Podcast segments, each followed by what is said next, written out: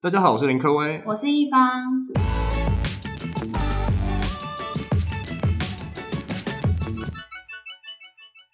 今天特别邀请到了，其实她不是在台湾，我们特别邀请到了 Ariel 行销女子在日本的 IG 账号版主来到了我们的节目，我们欢迎 Ariel。Hello，大家好，各位、一方，你们好，我是 Ariel。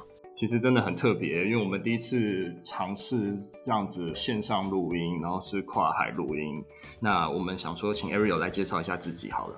好啊，大家好，我是呃行销女子在日本的 Ariel，我现在住在日本，然后已经是第十二年。那我之前的工作经验是在化妆品公司有做品牌行销，上一份工作是在新创公司做产品行销，还有数据分析。那我两个月多前就是离职，现在是一个呃行销的自由接案者，然后是做广告投放、品牌的策略，还有社群行销比较多。然后一边我有做我的自媒体，就是我这个 IG 账号，它就是主要在介绍日本行销的一些案例啊，还有一些 IG 经营的秘诀。然后我还有做一些就是行销顾问的东西。那当初为什么会选择这一个题目，就是 IG 账号的这个题目呢？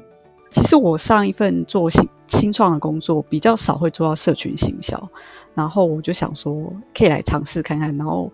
有点像作品集的概念，那我可以实际操作，知道我做社群行销是什么感觉。一方面，那时候就是想说，有点斜杠的概念吧，就是做一个副业经营，看可不可以找到业主。就真的有一个台湾的公司找到我，然后请我帮他做日本的东西。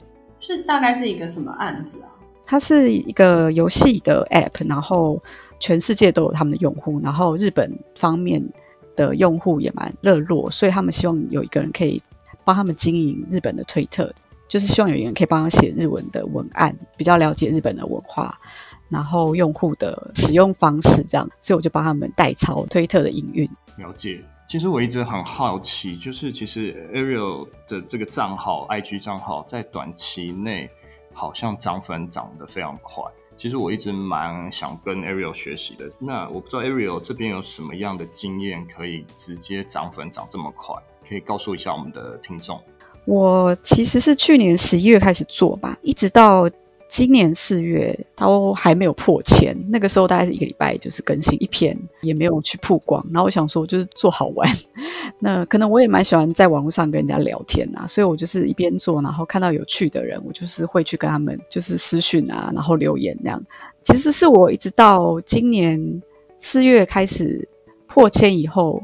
有几个呃机会让我一个月涨了两三千这样，然后我就觉得哎，就是慢慢找到说涨粉的秘诀是什么。那我自己整理出来就是，那一开始就是品牌的定位，我的账号要很清楚是什么样的内容，然后我的受众是谁，那我可以提供什么价值。这个一方面是我从去年开始我就是一直在摸索，所以我大概抓到一个我的品牌定位是什么，然后。接下来的过程就是一直产出，然后跟粉丝或是其他的账号互动。我在这边还蛮重视互动率，有一个标准了，就是你如果是五百粉丝，你大概互动率要多少会是比较健康？IG 的演算法会比较推你的账号。其实最基本就是品牌定位嘛，再来就是你做的内容，那你的内容是不是好？然后你的好的东西有没有让人家看到？那你要怎么样让人家看到？就是你的互动率要高。互动率就是你要推销你自己，然后跟人家建立关系。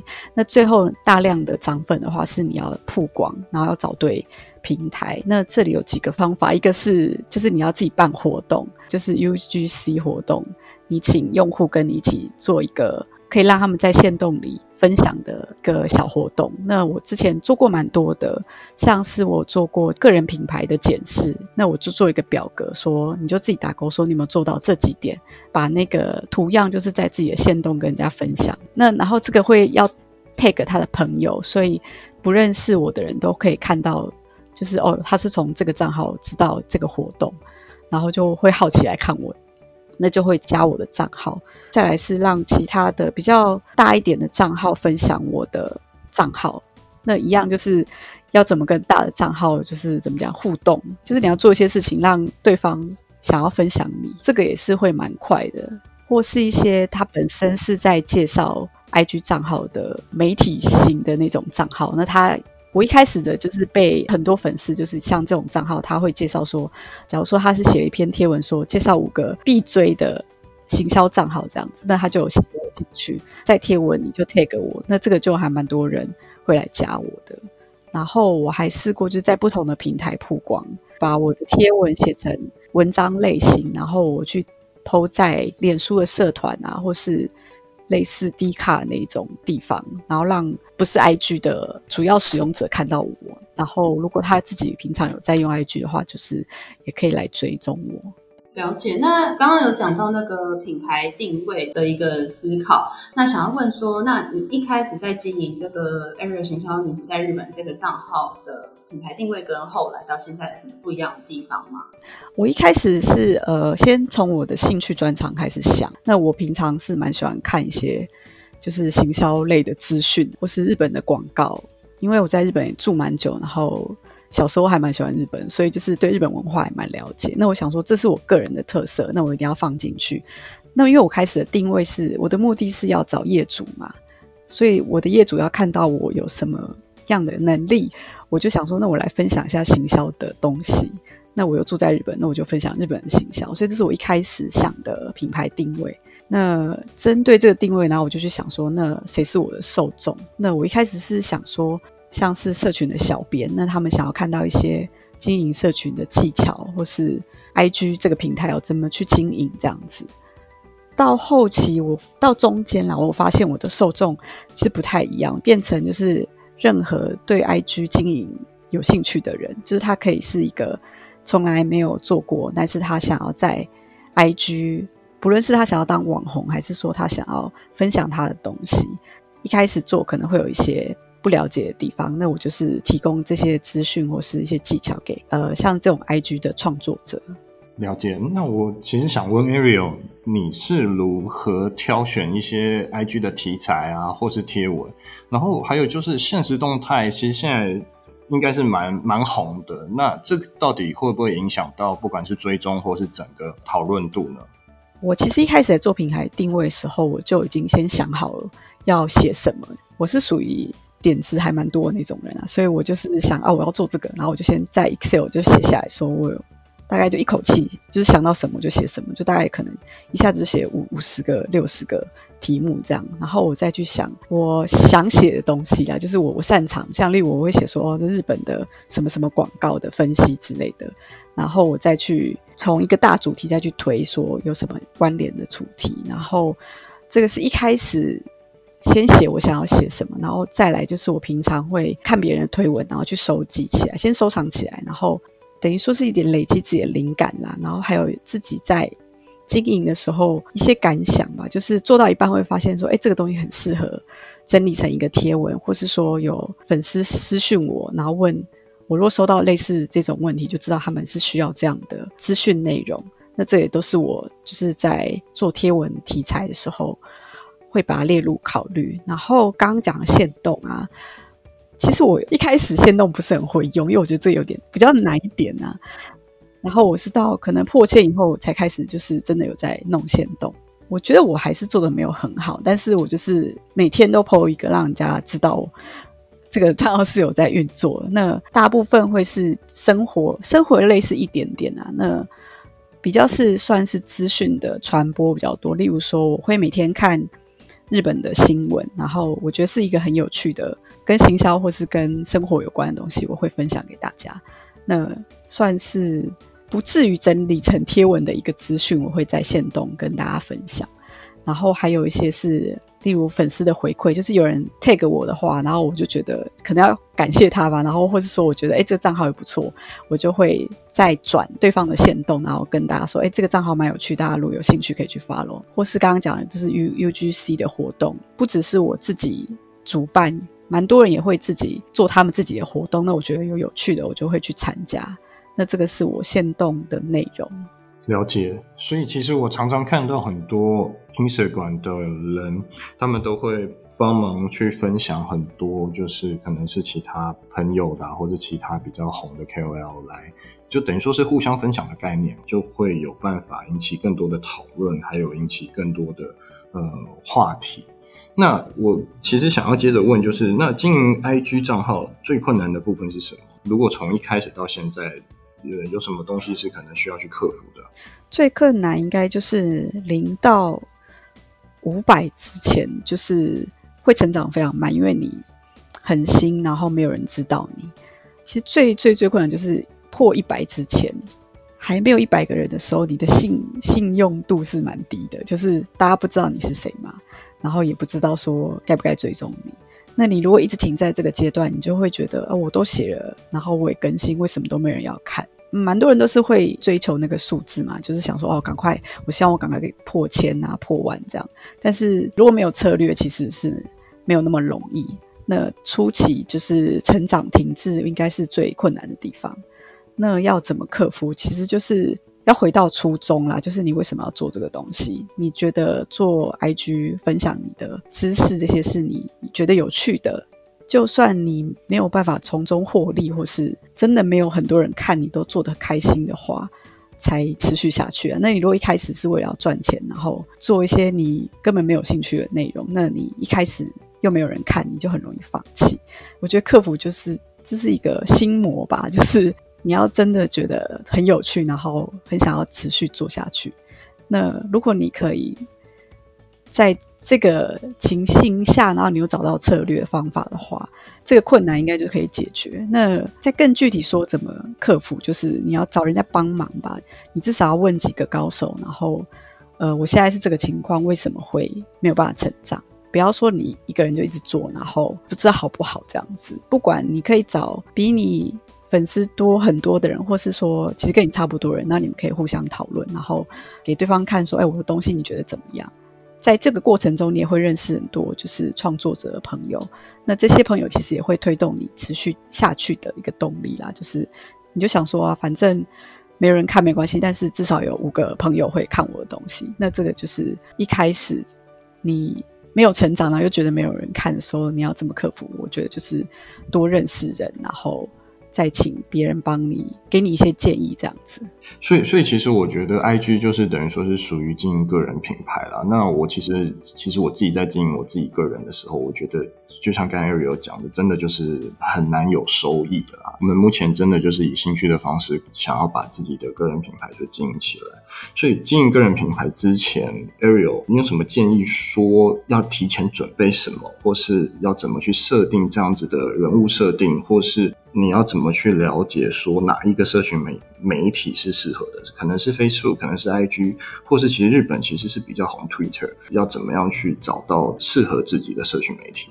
我觉得先去了解每个平台的特性最重要。例如说，IG 是大概几岁到几岁的，然后是什么样的人在用？那你的东西是不是适合在这个平台？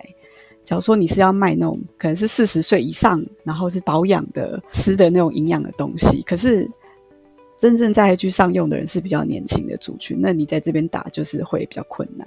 所以就是你知道你自己的内容跟这个平台是符合。然后我会挑 IG 是，呃，我觉得脸书跟 YouTube 那些都还蛮饱和，因为它已经存在很久了。那 IG 虽然它也是有一阵子了，但是它目前还算是有那种流量的红利，就是你要找到跟你同样类型的人，其实没有这么多。那你如果是脸书的话，假如说像我要写就是旅日生活好了，我可以一下就找好几万个人跟我一样的人，那我会觉得要跟对方竞争会很累嘛。IG 现在还没有这么多这种类型的话，我觉得是可以进去的一个点。然后加上我觉得还要看你擅长的东西，有些人擅长拍影音、有直播，或是说他写文字、部落客型的；有些人擅长做设计。那我自己的话，我觉得我文字跟影音也没那么强，但是我是都 OK 的，所以我我可以写文章，可是我觉得我文笔没有那么很好。兴趣算是喜欢设计，所以我就觉得 IG 因为很重视版面嘛，那我设计还可以，然后我写的东西跟我又擅长整理资讯的话，那对我来说 IG 是最适合的平台。那就是要看你个人的擅长的。的东西是什么？有些人是很擅长面对镜头，然后他用讲的他会比较舒服。那我是觉得我不太适合这一块，所以我就觉得我喜欢比较静态，然后写的，然后或是做一个贴图这样子。好了解。那呃，我想要以就是 Ariel 在呃在日本待了一段时间，然后想要问就是有关日本电商的一个部分。那想要请问，就是现在目前大部分的日本人他们都是用哪一些网购平台，或是呃，比如说像台湾呃虾皮，或者是其他 Amazon 平台？那想要请你介绍一下，就是有关日本的这个网购市场是怎么样？日本最主要的大型的平台是乐天、跟 Amazon、跟雅虎，然后还有一些比较小型的，最主要就是我刚刚讲的这三个。然后那每一个平台其实用户的族群有点不一样，像 Amazon 它比较好，它有推一个就是。你只要加入那个 Prime 的话，你可以隔天就收到东西，但是你要会费，就是一年多少钱？它其实还蛮便宜的，但是它没有那种点数的累积。那乐天平台蛮多人在用，是因为它里面有一个乐天点数，你可以直接累积点数，然后就可以把它当做就是消费来使用。然后有时候他会办一些活动，说点数十倍、五倍这样子。会蛮怎么样？鼓励人去消费，就是这两个平台是蛮多人会用，然后也蛮强。然后，但是如果是像是卖二手的东西，然后用手机的体验做的比较好，是有一个叫美卢卡利，它是算是 C to C，就是大家可以自己卖自己的东西，然后你不用开商店的。这三个关于电商是比较强的平台。了解，所以等于说，日本的市场会比较以现金回馈，或是可能也是送一些点数的方式去做这样子的呃市场嘛。那其实我觉得有一点像是我们台湾的虾皮，其实也就是虾皮有时候会有一些虾币啊，或者是会赠送很多不一样的回馈给消费者。那那我其实蛮好奇，Ariel，你有比较 prefer 哪一个日本平台去做购买吗？还是你都是？呃，每一个都尝试，会比价、就是几乎蛮多平台的账号一定会有嘛。其实会分呢、就是有些东西你会在 A 平台买，有些东西会在 B 平台买。那像因为我们家有加那个 Amazon，然后它因为比较快到嘛。那如果是乐天，其实是看你每个商店它可以提供的快慢这样子。那其实日本普通的平台，他们买东西没有那么快，像台湾是有那种二十四小时就会到嘛。但是他们有些是大概三到五天，如果用习惯 Amazon 隔天来的话，你就会觉得好等好久这样子。那如果很急，有时候我很多时候是我们发现，哎，这个东西没有了，例如说卫生纸好了，那就赶快在 Amazon 赶快买一下，那隔天就会到。那有些是你没有慢慢买，也就是你愿意等的东西，我会在乐天。然后有或是有一些是呃乐天的商店，他们有自己独创的产品嘛，我们家会定期买一家他出的。咖啡，那他的咖啡只有在乐天有有买才买得到，所以我就是这个产品我在乐天买。了解，所以应该您所说的 Amazon 就应该就是 Amazon Prime 嘛，对不对？对对对。OK，了解。哇，好羡慕哦！我也好想回到美国，因为美国也有 Amazon Prime。嗯，对啊，Prime 真的很好用。所以其实消费者还是会以就是到货的可能时间去衡量，说他到底要选择哪样子的电商平台。其实我觉得就。蛮跟台湾很接近的，因为台湾其实要是我真的想要二十四小时，我就是选 PC Home，因为我觉得是快速到，可能就是今天订，搞不好下午到，或是明天就到。那我觉得好像每一个地方都是以即时性可能去选购平台，其实是蛮相同的。嗯嗯，除了这个以外，我觉得他们这个点数的东西会比台湾再强一点吧，就是。如果是台湾以前有那个 Happy Go 有没有？它就是好像有呃线上线下都可以用同一个点数去用，这种就会蛮强。像刚刚讲乐天啊，就是他们会有几个大的呃算是企业，他们有共同的点数可以用。那乐天他们不只是有电商，他们还有银行啊，还有像手机，就是它有很多各式各样的服务。那他们的点数是可以共同使用。日本比较喜欢在经营平台上会用一个这种点数的经济圈，就是你在里面你不需要用钱，你只要把点数当钱来用。那它这个范围越广阔的话，大家就是比较没有办法离开这个使用这个企业里面的产品。其实感觉就是类似像是圈粉的概念。